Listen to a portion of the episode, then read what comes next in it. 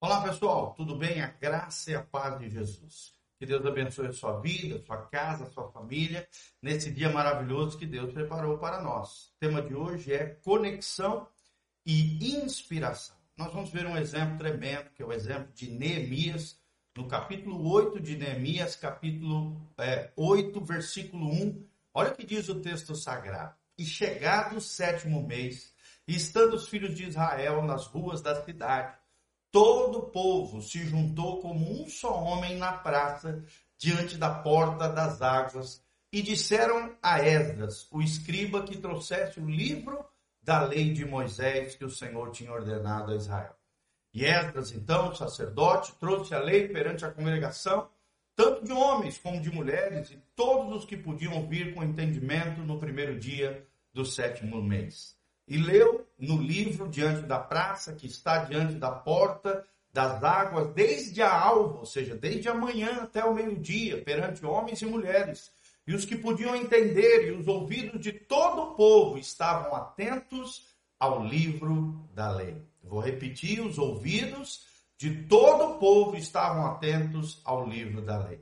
Então Esdras, o escriba, estava sobre um púlpito de madeira que fizeram para aquele fim, e estava em pé junto a ele, a sua mão direita, vários homens ali, Matias, Sema, Anias. E Esdras então abriu o livro perante a vista de todo o povo, porque estava acima de todo o povo, e abrindo ele, todo o povo se pôs em pé. E Esdras louvou o Senhor, o grande Deus, e todo o povo respondeu: Amém, Amém, levantando as suas mãos, inclinaram as suas cabeças e adoraram ao Senhor com seus rostos em terra. E Neemias era o governador e o sacerdote Esdras o escriba. E os levitas ensinavam o povo e disseram a todo o povo: Este dia é consagrado ao Senhor vosso Deus. Então não vos lamenteis nem choreis, porque todo o povo chorava ouvindo as palavras da lei. Olha que coisa linda, irmãos. Então, houve aqui uma grande conexão uma grande conexão entre o coração de Esdras, o escriba, né, também era dos filhos de Levi, da classe sacerdotal, e o povo de Israel nesse momento de leitura da lei de Deus, da palavra, houve um grande avivamento, um, um grande, uma grande celebração diante da palavra de Deus. Nós vemos aqui uma conexão e uma manifestação do poder de Deus, uma inspiração a outras pessoas através da conexão. Mas esse é o nosso tema, conexão. Quais são as práticas de conexão? Como é que a gente pode conectar né, a nossa visão, aquilo que Deus tem derramado no nosso coração, com relação a outras pessoas? Como é que nós podemos, de forma prática, conectar o nosso coração, a visão, aquilo que Deus tem colocado no nosso coração, junto a outras pessoas, assim como Neemias fez com o povo de Israel? Em primeiro lugar, queridos, que se conectam o fazem por intermédio de um ponto em comum. Vou repetir: os que se conectam o fazem por intermédio de um ponto comum. E no caso aqui, na história de Neemias, o ponto comum era a lei de Deus. Todos eles eram israelitas, e como israelitas do povo hebreu, né? Israelitas, hebreu, conhecido hoje como povo judeu também, era um povo que tem a lei, ou seja, a Torá, o Pentateuco, os cinco primeiros livros da Bíblia, a lei mosaica, como regra de fé e de prática, de conduta. Né? São 600 e poucos mandamentos do Senhor. Então, o ponto de conexão entre é, Neemias e principalmente aqui Esdra, que foi o pregador do dia, da sua pregação que ia de manhã até o meio-dia, diante do povo que chorava que se quebrantava e ao mesmo tempo se alegrava no Senhor, ouvindo as palavras da lei e tudo aquilo que Deus havia feito por intermédio dos seus servos na antiguidade, eles se conectam através de um ponto em comum. Então, quando você quiser se conectar com uma pessoa, lembre-se, você precisa procurar um ponto em comum, um ponto de sinergia, um ponto de convergência entre você e a outra pessoa para que o coração daquela pessoa se conecte ao seu coração e você consiga o propósito pela qual você deseja se conectar àquela pessoa em um só coração, tá bom? Segunda prática de conexão é os que se conectam fazem o trabalho difícil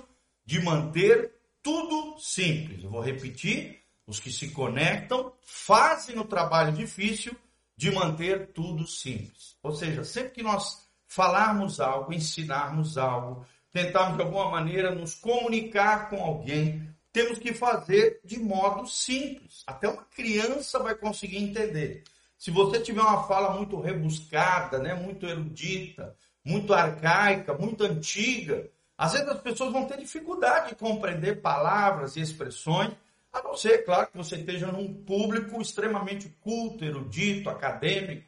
Aí é diferente. Mas de forma geral, se você quiser se conectar com as pessoas, você vai fazer o trabalho difícil de manter aquela sua mensagem, as palavras que você for falar, né, aquele ensino, aquilo que você quer passar de forma simples. Quanto mais simples, quanto mais claro, quanto mais objetivo for aquilo que você passar, sem rodeios, né? Como diz o outro, sem chorumela, sem é, é, muitos ornamentos e palavras difíceis que não têm senso comum. Se você utilizar de palavras muito rebuscadas e complicadas e não usar a simplicidade, a clareza e a objetividade, muitas vezes você não vai se conectar com ninguém. Então, uns, quanto mais simples, claro e objetivo você for, é, e isso vai dar um trabalho, é claro, né? tem que ter uma capacidade para isso, um preparo para isso. Quanto mais simples você for, maior a gama de acesso, influência e conexão que você consegue é, é, fazer com as pessoas, tá bom? Terceira prática de conexão: os que se conectam criam uma experiência que todos apreciam. Vou repetir: os que se conectam criam uma experiência que todos apreciam.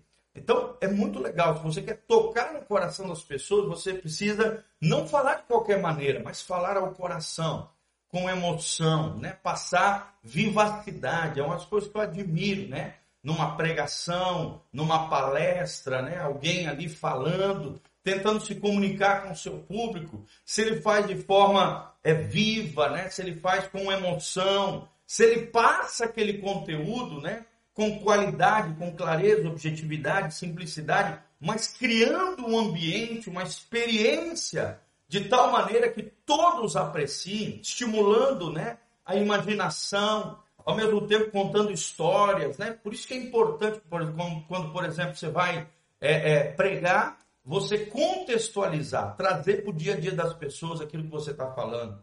Outra maneira também de se comunicar, criar essa experiência que todos apreciam, é ilustrar, trazer fatos cotidianos ou histórias ou lendas antigas, determinados fatos, histórias, lendas que produzam na mente das pessoas uma experiência de imaginação, para que todos apreciem aquilo que você está falando. A entonação da voz, o jeito de se falar, é muito importante criar uma experiência que todos apreciem. Nós vemos aqui no texto que Esdras, de forma eloquente, né, com oratória, com capacidade, dada pelo Espírito Santo, uma unção especial, falou de tal maneira que o povo chorou, o povo ali se, né, se, se dobrou diante do Senhor, ao mesmo tempo se alegrou, se, se, e, e houve uma grande celebração, um grande mover de Deus, um grande avivamento, através das palavras do escriba Esdras.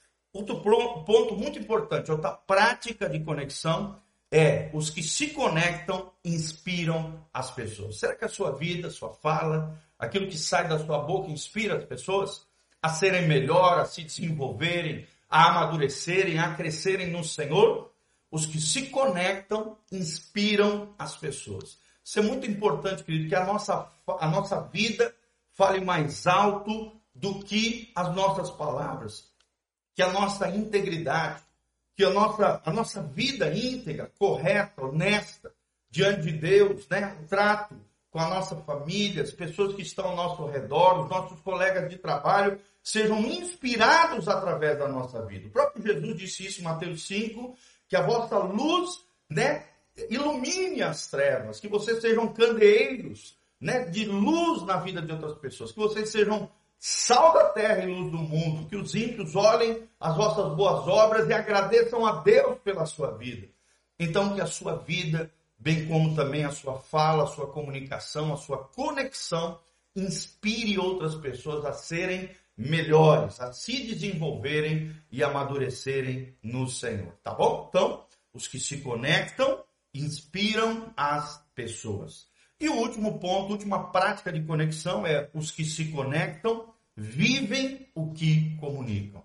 Vivem o que comunicam. Então é muito importante isso, integridade, coerência ao falar. Não adianta você falar bonito, né? Você falar com energia ali, de forma simples, é, com pontos em comum, tudo isso que nós falamos, se você não viver aquilo que você prega, aquilo que você fala. A sua vida deve falar mais alto do que as suas palavras, para que você se conecte com as pessoas. As pessoas precisam ver a palavra de Deus, o Evangelho de Jesus, ou então a mensagem e aquilo que você está se conectando, comunicando ao outro, que você vive aquilo que você comunica.